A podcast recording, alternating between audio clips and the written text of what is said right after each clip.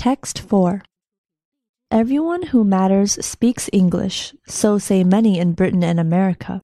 In fact, a lot of people do not, but in some domains, this crude approximation is true. In globalized enterprises, the world's single scholarly language is increasingly indispensable. Among those global enterprises is science in which more and more work is being done in English.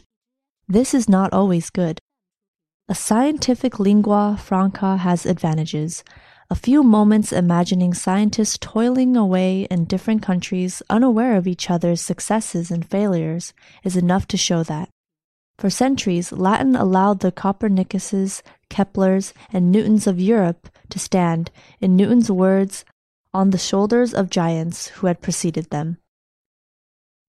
Now, non English speaking scientists learn English, English speaking scientists hardly bother with other languages at all. The rise in perceived need for more STEM subjects, science, technology, engineering, and maths, has made schools squeeze anything that looks dispensable, and in the English speaking world that includes foreign languages. Legislators in Florida have even proposed letting school children learn a computer language to satisfy schools' foreign language requirements.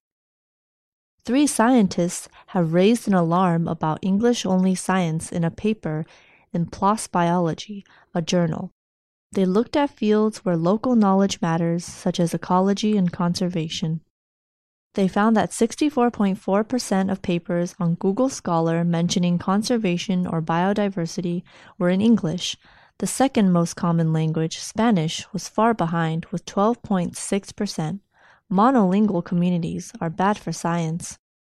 In 2004, work on the transfer of H5N1 flu from birds to pigs languished unread in Chinese while critical time was lost.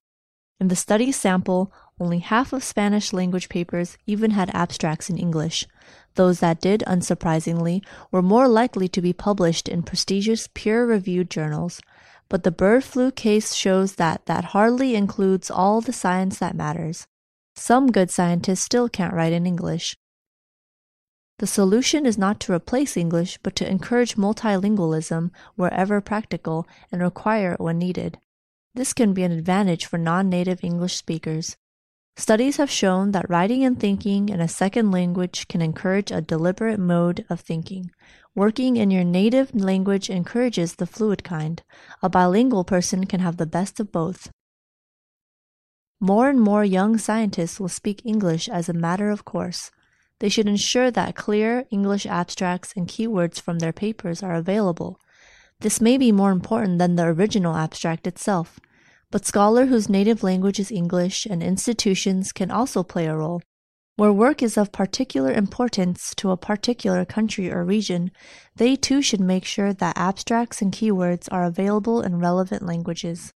Groups of scholars can share the cost of full, high quality translations. The alternative is a future in which all work is done in English. In such a world, other languages would fail to develop the kinds of technical vocabulary and expressions needed for science.